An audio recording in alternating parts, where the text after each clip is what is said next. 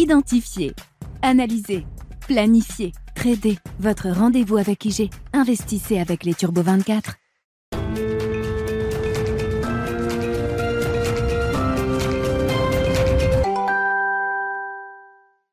Bienvenue dans Smart Bourse, votre double dose quotidienne de marché en direct sur Bismart. Chaque jour à la mi-journée, 12h30, 13h. Et en fin d'après-midi, la grande édition pendant une heure à partir de 17h, rediffusée à 20h sur Bismart TV. Émission que vous retrouvez chaque jour en replay sur bismart.fr et en podcast sur l'ensemble de vos plateformes. Au sommaire de cette édition de la mi-journée, une fin de semaine en fanfare sur les marchés d'actifs risqués, sur les marchés actions et notamment les marchés actions en Europe qui progressent de 2% et plus pour l'indice CAC 40 à, mi-séance, avec parmi les catalyseurs du jour les rumeurs et les espoirs en provenance de Chine. Rumeurs et espoirs d'un allègement de la doctrine Covid mise en place depuis euh, deux ans euh, maintenant. Une rumeur qui est alimentée depuis plusieurs jours après des propos rapportés d'un ancien officiel de santé chinois qui participait cette semaine à une conférence financière et puis la visite d'Olaf Scholz, le euh, Premier ministre allemand, en ce moment même à Pékin permet de doubler la mise puisque le Wall Street Journal nous rapporte que Olaf Scholz s'est entretenu d'une approbation éventuelle du vaccin BioNTech avec le président chinois Xi Jinping. Cette approbation du vaccin euh, ARN euh, allemand, de la biotech euh, allemande, serait dans un premier temps réservée aux résidents étrangers chinois, aux expatriés en Chine. Néanmoins, cette nouvelle vient confirmer l'idée que la Chine pourra peut-être à un moment évoluer en matière de restrictions euh, sanitaires. Évidemment, la réaction de marché est très intéressante à suivre, commençant par les actions chinoises. Hein. L'indice de Hong Kong a repris 10% tout au long de la semaine avec une forte accélération aujourd'hui, emmenée notamment par le compartiment euh, technologique. Et puis, euh, bien sûr, l'effet est immédiat également sur les matières premières. C'est la contrepartie d'une réouverture de la Chine, entre guillemets. Le compartiment des matières premières s'envole. On voit le pétrole notamment qui prend un peu plus de 3% actuellement. Et en Europe, les valeurs les plus exposées à la thématique chinoise sont en forte hausse. Les valeurs minières et les valeurs du luxe, notamment à Paris, tirent les indices en cette fin de semaine. Nous parlerons euh, également de la macroéconomie américaine avec les chiffres d'emploi qui sont attendus en début de semaine, en début d'après-midi, euh, pardon, dans une heure maintenant, euh, quelques jours après la dernière communication de la Réserve fédérale américaine qui cherche sans doute un, un nouvel équilibre après la phase de rattrapage intensif qui s'est jouée à coup de 75 points de base. On entre peut-être dans une nouvelle étape du processus de resserrement de la politique monétaire aux États-Unis, notamment. Nous en parlerons avec Gilles Mouek, chef économiste d'AXA, euh, dans un instant avec nous en visioconférence. Et puis euh, sur les marchés, cette hausse du jour vient euh, clouter encore un peu plus le rebond que l'on connaît depuis fin septembre, début octobre, un rebond pendant lequel les indices actions en Europe ont surperformé la partie américaine. Le 23 septembre dernier, Laurent Denise, Global CIO de Odo BHF, Asset Management était avec nous en plateau pour nous dire attention à ne plus être trop short d'actions européennes. Je reprends le message clé euh, de l'époque. Depuis, le stock 600 a repris 8% euh, et plus et Laurent Denis sera euh, évidemment avec nous également en plateau pour nous éclairer sur la suite du voyage.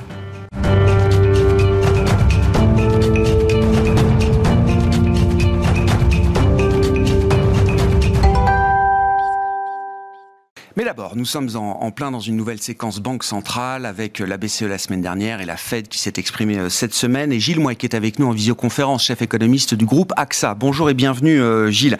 Si j'essaye de, résumer globalement, grossièrement le message des chefs d'orchestre euh, monétaire, l'idée qu'on va jouer la partition jusqu'au bout est confirmée, évidemment. on est sans doute peut-être même encore loin du dernier couplet ou du dernier refrain. On s'autorise même l'idée de rajouter quelques mesures pour euh, compléter l'œuvre euh, en cours de route, mais le tempo change, euh, Gilles. Le tempo a d'ailleurs déjà changé pour certains orchestres, certaines banques centrales, et les autres, la Fed ou encore la Banque centrale européenne, envisagent explicitement que le rythme puisse désormais être réduit. Qu'est-ce que cela traduit, Gilles? Je pense que ça traduit euh, deux choses. La, première, c'est euh, le début euh, de la prise en compte du risque d'en faire trop. C'est-à-dire que pendant toute la phase d'augmentation très rapide des, taux directeurs, on a été fait dans une situation dans laquelle les banques centrales cherchaient à, rattraper leur erreur de départ, c'est-à-dire leur échec à, se rendre compte suffisamment rapidement qu'on était face à un choc d'inflation persistant et non pas face à un, choc d'inflation transitoire. Et donc pendant cette phase de rattrapage, on va très très vite et on est prêt à quelque part à, fermer les yeux, c'est-à-dire à ne pas trop regarder euh, les données macro, parce que de toute manière, on est tellement loin euh, d'un niveau de taux qui commence à mordre sur la macro qu'on peut se permettre d'aller très vite sans nécessairement euh, prendre, énormément de, temps pour, regarder l'étendue des, dégâts. Là, on passe dans une autre phase dans laquelle les taux d'intérêt sont déjà en territoire restrictif, en tout cas ils le sont pour la Fed, où donc le risque faire, de ne pas en faire suffisamment pour réduire l'inflation commence à, se résorber parce qu'on est déjà à un niveau de taux euh, qui donne un, certain niveau de, confort. Et symétriquement, le risque d'en faire trop et de casser de manière excessive euh, la demande commence à, apparaître.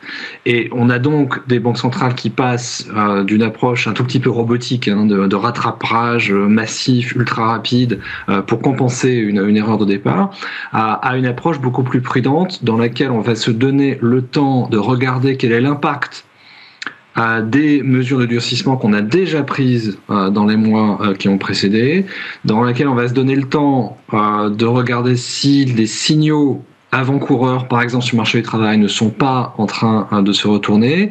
Euh, donc, on continue à y aller parce qu'on considère qu'il y a toujours une demande excédentaire, en tout cas dans le cas américain, qu'il faut qu'il faut absorber. On n'est pas encore au taux terminal. D'ailleurs, on se réserve le droit de pousser ce taux terminal un peu plus haut que ce qui avait été euh, ce qui avait été évoqué, mais on y va de manière un peu plus prudente. Et ça, je pense que pour le marché, c'est euh, de toute manière un positif parce que ça veut dire que le risque d'erreur de politique monétaire est plus faible. Si on y va plus lentement, on a moindre risque un, euh, de poser euh, des problèmes de stabilité financière. Je rappelle que dans le cas britannique, par exemple, la crise des fonds de pension était lié à la vitesse en fait d'augmentation euh, des taux longs euh, qui provoquait en fait des appels de marge euh, massifs. Plus les choses vont vite, plus le risque de d'accident financier est élevé. Donc ça, c'est un élément positif. Puis deuxième élément positif, voilà, on va se donner le temps de d'observer de, quel est l'impact de ce qu'on a déjà fait. et ça, ça peut vouloir dire qu'on évitera d'aller d'aller trop loin. Maintenant, et ça c'est un peu mon, deuxième point. Ça ne veut pas dire que les banques centrales ont changé de fusil d'épaule et ça ne veut pas dire, en particulier pour les actifs risqués, euh, que tout est tout est tout est réglé.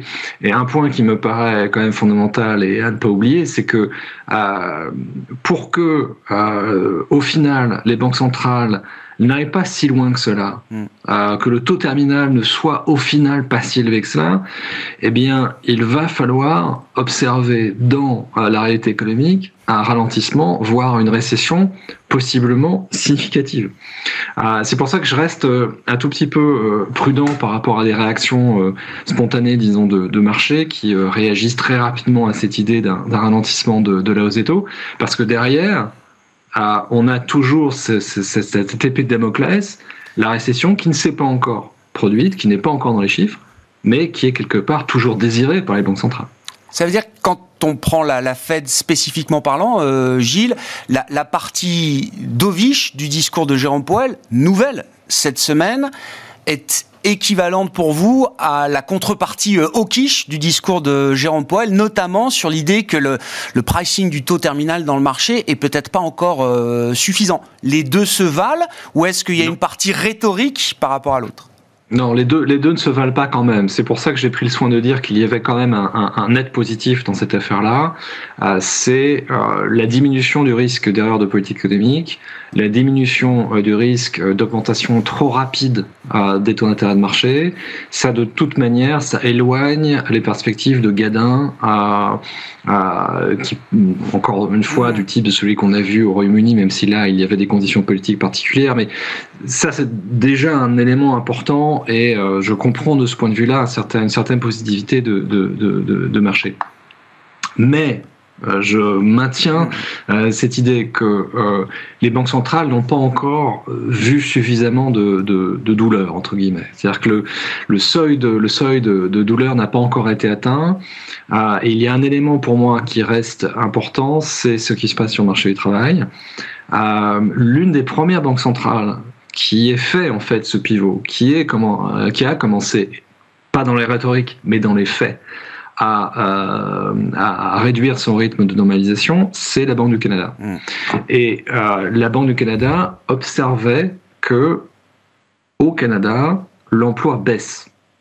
Et je pense que ça, c'était un élément extrêmement important. C'est-à-dire que les Canadiens sont un peu plus avancés que les Américains dans le cycle. Eux pouvaient constater que le marché du travail était effectivement en phase euh, de ralentissement, voire même de contraction, et donc peuvent prendre le risque d'aller relativement vite dans ce, dans ce pivot. Aux États-Unis, on verra où on en est avec les payrolls du, du mois d'octobre, mais on n'y est pas encore. Mm. Et ça, c'est important. Je qu'il faut quand même qu'on ait toujours cette phase de contraction du marché du travail, de détérioration vraiment significative du marché du travail, pour qu'on puisse être assuré sur cette idée de taux terminal. Le taux terminal, pour moi, c'est une provision, c'est un, une, une, défense des banques centrales contre le risque euh, d'avoir lancé un message trop, trop dovish. Mais il n'en demeure pas moins que si le marché du travail ne corrige pas assez rapidement, eh bien on ira à ce nouveau taux terminal. L'exemple canadien est intéressant, euh, Gilles. Euh, j'y rajoute l'exemple australien ou l'exemple norvégien. Là aussi, des banques centrales qui ont déjà, dans les faits, ralenti euh, sans prévenir entre guillemets le rythme des dernières euh, hausses de taux. Est-ce que euh, le, le, le, facteur marché du travail est un facteur commun qui caractérise effectivement le changement de tempo de ces trois banques centrales? Est-ce qu'il y a d'autres facteurs communs également qui peuvent expliquer que ces banques centrales aient déjà réduit le rythme alors que la Fed a continué encore jusqu'à présent de taper à 75 points de base non, je pense qu'il peut y avoir des, raisonnements qui, sont, assez différents d'une grande banque centrale à l'autre. Je me suis focalisé sur l'exemple canadien parce que euh, c'est le point euh, le plus facile à comparer lorsqu'on regarde les, les, les, US avec une, même si les tailles des économies sont très différentes, mais c'est une structure économique assez, comparable. Euh, et lorsqu'on lisait le discours de Maclean, le, le gouverneur canadien, en fait, on avait l'impression euh, de lire ce que pourrait peut-être dire Jay Powell d'ici trois ou quatre mois. C'est-à-dire une fois que le marché du travail a effectivement atterri, enfin, la, rhétorique et le logiciel euh, est, assez, est assez similaire. Euh, dans le cas de la RBA et de la, Banque de Norvège, ce sont des, des économies qui sont beaucoup plus tributaires euh, de leur variation du taux de change, qui pouvaient considérer que suffisamment avait été fait euh, pour ne pas la mettre en risque euh, ensuite de décalage par rapport à, par rapport à ce que la, la Fed faisait. Et si on revient au cas canadien, ce que je trouve vraiment très intéressant, c'est la réaction du marché de change. C'est-à-dire que lorsque les Canadiens ont surpris le marché mm. en faisant 50 et pas 75, le dollar canadien a, a, a perdu de, de, de, de, sa valeur assez rapidement et c'était c'était c'était euh, compréhensible. Il a quasiment tout rattrapé depuis. Ça veut dire que le marché a compris, le marché achète en fait le discours de la Banque du Canada, et ça c'est peut-être un message pour la BCE. C'est-à-dire moi j'ai l'impression qu'on a une BCE qui est complètement obsédée en ce moment par la question du taux de change euro-dollar, qui cherche en permanence à maintenir une espèce de, de, de, de, différentiel de discours, en tout cas vis-à-vis de la Fed, euh, qui soit le plus constant possible, alors que les conditions macroéconomiques sont quand même assez différentes en Europe et aux États-Unis.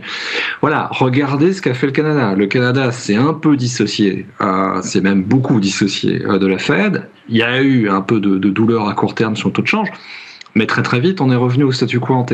Donc ça, c'est pour moi, c'est un message important. On peut décaler sans nécessairement prendre un risque énorme le taux de change. C'est un point clé sur l'euro, euh, Gilles. Dans, les déterminants qui, font bouger euh, les monnaies, qui sont des déterminants qui bougent eux-mêmes, effectivement, le, facteur croissance, perspective de croissance, vous paraît plus important que le différentiel de taux entre la BCE et la Fed aujourd'hui pense que il y avait un, minimum entre guillemets à, assurer du côté de la, BCE. À partir du moment où on commence à rémunérer de manière positive euh, le cash, euh, on change déjà les perspectives pour les investisseurs internationaux. Je pense que l'euro le, le, avait un vrai problème d'attractivité euh, vis-à-vis de, de, grands gestionnaires de réserves euh, parce que le cash était rémunéré de manière négative. Il ne faut pas oublier que les grandes réserves sont souvent investies en cash et pas simplement en, obligataire. À partir du moment où on est revenu en territoire positif, on peut solidifier un tout petit peu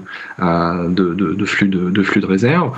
Et je pense qu'il y a quand même un arbitrage à faire pour la BCE entre un décalage trop important vis-à-vis de, la, Fed, un différentiel de taux vis-à-vis de la Fed euh, qui pourrait effectivement se traduire par euh, euh, une faiblesse de l'euro. Mais de l'autre côté, si on va trop loin, si on va trop vite, on va recréer des problèmes de stabilité financière dans la zone euro, on va recréer des questions autour de la soutenabilité de la dette publique.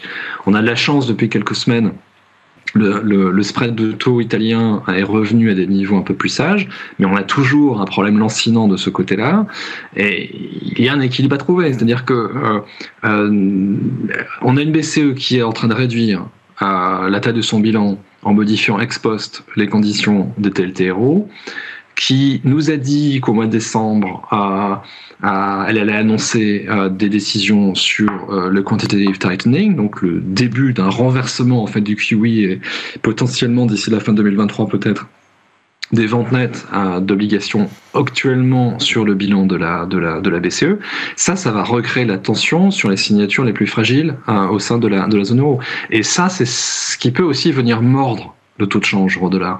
Le taux de change euro-dollar, c'est pas que le différentiel de taux. Ce sont les perspectives de croissance, mais ce sont aussi les perspectives politiques.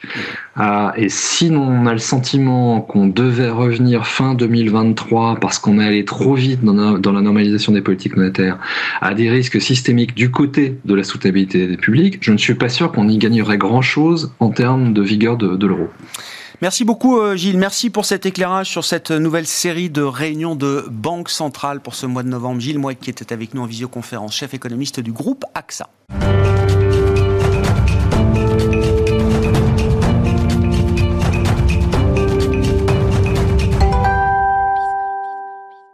Venons-en aux enjeux de marché plus directement encore avec euh, Laurent Denis, directeur monde des investissements d'Odo BHF Asset Management. Bonjour et bienvenue euh, Laurent. Je l'ai rappelé en introduction, mais je le rappelle à nouveau, vous êtes venu le 23 septembre euh, pour la première fois dans l'émission en disant notamment attention à ne pas être trop short d'actions européennes. L'ambiance c'était fin du monde hein, le 23 septembre, on était au, début de la crise des fonds de pension britanniques notamment. Depuis, le marché a marqué un point bas et le stock 600 a repris 8% and counting, série en cours. Je ne veux pas euh, arrêter le rebond à la séance du jour, qui est une séance déjà en plus de hausse de, de 2%. Qu'est-ce qui s'est passé entre-temps? Pourquoi est-ce que le plan a fonctionné d'une certaine manière? Et quelles sont les leçons, euh, les enseignements que vous tirez de ce rebond et de cette surperformance d'ailleurs des actions européennes qu'on peut constater depuis euh, plusieurs semaines maintenant? Alors il y a plusieurs raisons, euh, il, faut, il faut effectivement les souligner. La première, c'est au niveau macroéconomique, on a eu quand même euh, des surprises plutôt positives. Une croissance américaine qui, euh, qui a retrouvé un petit peu d'ampleur, hein, à 2,6%, ça c'était une bonne nouvelle. Puis même en zone euro, on s'attendait à un début de récession immédiat, et en fait il est peut-être pas pour ce trimestre, on est à 0,2% de croissance en trimestriel, ce qui là aussi a légèrement surpris ça ne signifie pas qu'on n'a pas une mais une décélération moindre. Ça, c'est le premier point. Donc au niveau macroéconomique, euh, Gilles en a parlé, on, a fait un peu le tour. Après, ben, on a eu une séquence de résultats, puisque c'est ce qu'on attendait. Et là aussi, on a eu une certaine résistance euh, des résultats, et notamment des résultats européens euh, par rapport aux résultats américains. Je pense qu'on aura l'occasion d'en reparler, mais il est aussi bon de souligner ce qu'on avait aussi mentionné à l'époque, c'est que en fait une partie des investisseurs oublie l'effet change. Mm. Et, en fait, euh, bah, la baisse de l'euro qui a été évoquée euh, précédemment, bah, ça a des effets positifs et on l'a on, remarqué et ça a effectivement permis aux, résultats de, se tenir et forcément euh, de permettre aux actions de retrouver aussi là un petit peu de vigueur. Et puis dernier point, les flux, on l'avait évoqué un sous-positionnement, en fait, et un pessimisme, hmm. mais qui, était mais, euh, exacerbé. On était à 91% euh, de euh, perception, sentiment négatif, et de sur l'Europe? Ah oui, oui. C'était, enfin, Donc à partir de là, bah, la set allocation, c'est macro, valorisation et puis momentum. Hein, on appelle ça momentum.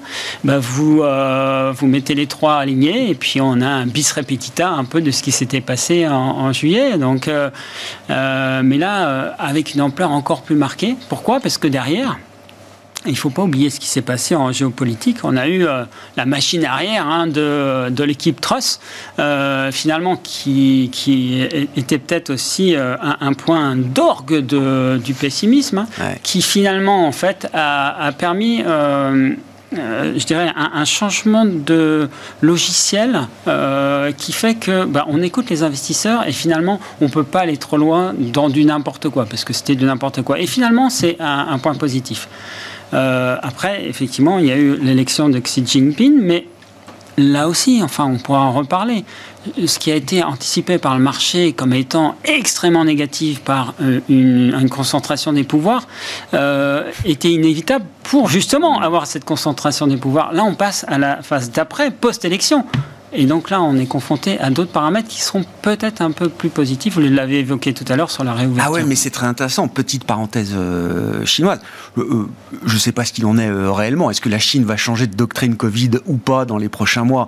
Ça reste une question.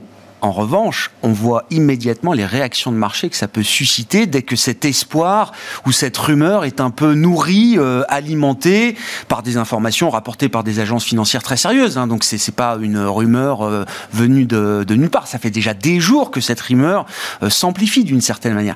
À voir la réaction de marché positive, c'est intéressant quand même. Il y a, il y a des rumeurs, puis il y a des faits. Euh, les faits, c'est que les plans de vol en fait euh, des, euh, des, sociétés d'aviation européenne et, et, internationale en fait sont en train d'être visitées en Chine avec des augmentations qui sont en train d'être discutées. C'est des discussions. Il y a les plans de quarantaine aussi sur le personnel étranger qui est en train d'être discuté avec les diplomates de tous les pays ne sont pas que des rumeurs. Donc en fait, il y a des signaux faibles quand même. Il y a des signaux faibles et qui euh, effectivement commencent à être confirmés par l'évocation de M. Scholz sur la possibilité effectivement euh, d'évoluer sur la politique zéro Covid. N'oublions pas le poids dans l'économie mondiale de, de, la Chine et puis surtout la décélération de la croissance et la problématique du pacte social. On était en septembre à 19,9% de chômage des 16 à 24 ans. C'est intenable. Là, on, baisse un peu. On voit que la Chine aussi, au travers d'un stimulus euh, économique qui est à peu près 6% du PIB et une politique monétaire relativement accommodante, retrouve aussi un tout petit peu euh, de, de, croissance. Euh, vraisemblablement, alors quelles sont les marges de manœuvre? Elles sont limitées, mais on va vers une une ouverture. Enfin, c'est juste impossible, c'est intenable en fait d'avoir euh, une stratégie qui est équivalente à celle préélection. Mais on est post-élection. Ah et c'est aussi ça qu'il faut avoir en tête. Et, vous dites effectivement, parce que la contrepartie d'une réouverture chinoise, on le voit d'ailleurs aussi dans les réactions de marché, c'est euh, le redémarrage du compartiment des matières premières, avec tout ce que ça peut régénérer comme euh, inquiétude ou interrogation sur l'inflation, le rythme d'inflation, etc. Mais au final, vous dites quand même, plus de croissance en Chine, c'est quand même net positif pour, pour nos entreprises en Europe, par exemple. Exactement. Là, c'est la balance entre effectivement une inflation headline, hein, euh, donc exogène, qui pourrait effectivement être portée par un accroissement du prix des, des, matières premières. Mais à côté de ça, je, vais vous donner une anecdote qui est une anecdote d'économie réelle. On a en fait une activité de trading sur métal. Donc qui fait quoi? Qui achète du métal et qui le revend aux industriels avec euh, le shipping, hein, avec les transports. La personne en responsabilité nous dit, nous avait prévenu d'une inflation à l'époque qu'elle ne considérait pas comme étant mmh. transitoire. Et cette fois-ci, on a eu un comité exécutif ce matin, il nous dit, moi je vous parle de désinflation. Ah D'effondrement de la demande, mais d'effondrement des coûts de transport, du fret, etc. C'est majeur, mais c'est dans des, dans des euh, mesures mais, mais colossales. Et donc, euh, cette inflation, effectivement, du prix du pétrole, elle va se, enfin, là, en tout cas, cette augmentation des prix du pétrole, elle va se confronter quand même à une baisse de la demande, hein, liée à cette baisse euh, décélération globale de la croissance mondiale, et aussi ces, coûts de transport qui avaient été à l'origine aussi d'une explosion euh, des prix et puis aussi des problématiques de supply chain. On est en train de les résorber, de se normaliser, et ça, c'est quand même une bonne nouvelle. Voilà. On a quand même des signaux faibles, comme vous dites, euh, qui sont positifs, mais euh, attention, les signaux faibles, ils peuvent se transformer en signaux forts. Oui, oui, et puis on comprend bien que le marché euh, prend un peu les devants dans sa fonction d'anticipation. Effectivement, Surtout, on est sur des niveaux de valorisation en Chine. Euh, bon, alors on privilégie quand même euh, les HR, c'est-à-dire les, valeurs domestiques, plutôt que les HR qui sont les valeurs offshore Pourquoi? Parce qu'il y a une volatilité qui est liée aussi à la géopolitique et à la possibilité, effectivement, euh, d'un ban US, enfin bref, de, problématiques euh, de tension entre euh, la Chine et les US. Mais, néanmoins, on est à peu près à 7 fois les multiples de résultats. 7 fois Enfin, je veux dire, c'est pas raisonnable là aussi. Alors, est-ce que c'est investissable c'est, eh oui, Attention, hein, c'est investissable pour des, pour des investisseurs qui, eux, peuvent mm, prendre en compte cette volatilité. Hein. C'est, voilà, c'est high octane, hein, comme on dit. Hein, donc attention. Hein, c'est pas pour toutes les catégories euh, d'investisseurs. Euh, je reviens aussi alors à ce rebond du mois d'octobre. Un des faits marquants, c'est que le marché, alors les marchés européens ont surperformé parce que de l'autre côté de l'Atlantique, euh, il y a eu quand même la chute des GAFAM. qui laisse un sacré trou dans la raquette. Si jamais cette parenthèse dorée de, de, ce cycle de super profit et de surperformance boursière définitivement refermée, ça laisse les investisseurs un peu orphelins quelque part, euh, Laurent. alors, est-ce qu'elle va être euh, refermée? J'en sais rien, mais euh, juste deux chiffres. en fait, Amazon, Meta, Facebook, hein, les, revenus, les, résultats divisés par 4 hein, quand même, hein, juste quand même pour des valorisations qui étaient un petit peu hors sol, qui sont revenus sur des niveaux acceptables, mais qui sont autour de 20 ou autour de 16, enfin qui ne sont pas encore extrêmement décotés mhm. par rapport à la décroissance, parce que mhm. c'était des valeurs d'hypercroissance. Bien sûr. Donc on n'est plus dans cette hypercroissance. On a des, des, Une normalisation de la trajectoire de, croissance, des, perspectives. Des sociétés qui deviennent matures un petit peu sur leur business.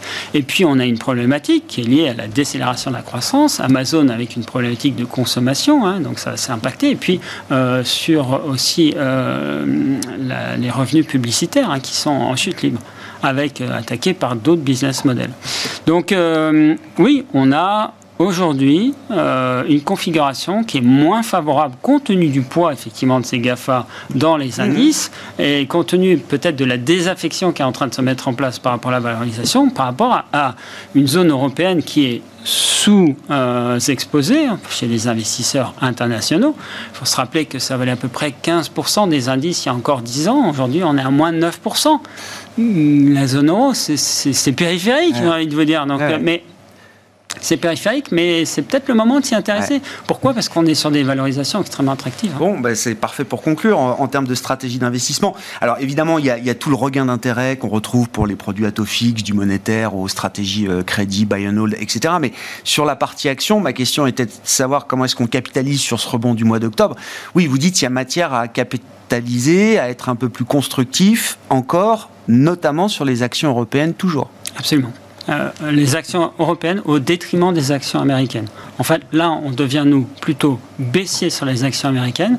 Pourquoi? Parce qu'on anticipe effectivement une continuation du cycle de hausse, même si effectivement on évoque un petit peu ce pivot. Néanmoins, au niveau des taux courts, ça va continuer à monter. Euh, en revanche, bah, la BCE, elle, euh, est en retard. Et donc, on va avoir cet impact positif du change qui va être, va être positif. Regardez LVMH, regardez ces sociétés exportatrices alors attention, pas toutes les valeurs euh, européennes. Les small caps, par exemple, les petites capitalisations, elles sont impactées parce qu'elles sont présentes sur leur marché domestique qui, lui, effectivement, est proche de la récession. Mhm. En revanche, les exportatrices, là, elles vont bénéficier peut-être d'un rebond de la Chine, en tout cas de l'Asie qui est en train de se remettre en marche, et d'une décélération mondiale moins forte que prévu si jamais on a une stabilisation des politiques monétaires ça vaut 11 fois les résultats. Vous comparez effectivement euh, à d'autres marchés ou même à l'obligataire. J'ai envie de dire que le high yield, je comparais à du high yield. Donc les actions européennes, le high yield européen, il y a des émissions qui sortent sur du WB à 9%. 9% de rendement, bah, c'est quand même quelque chose qui se regarde. Donc oui, le high yield, les actions européennes, euh, et en contrepartie, on est un peu plus prudent sur euh, les États-Unis. Et la Chine, on le laisse en fond de portefeuille, mais encore une fois, attention. Hein, oui, pas pour tout Investisseurs avertis, etc.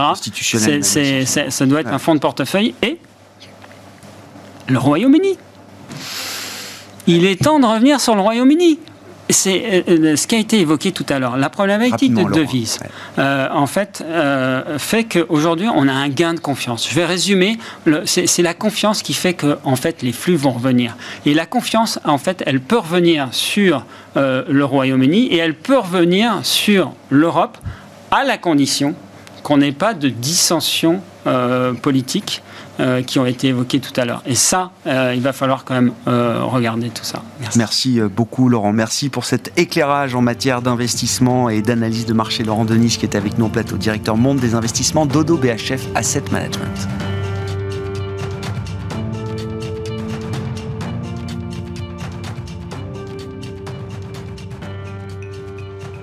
Identifier, analyser, planifier, trader. Votre rendez-vous avec IG. Investissez avec les Turbo 24.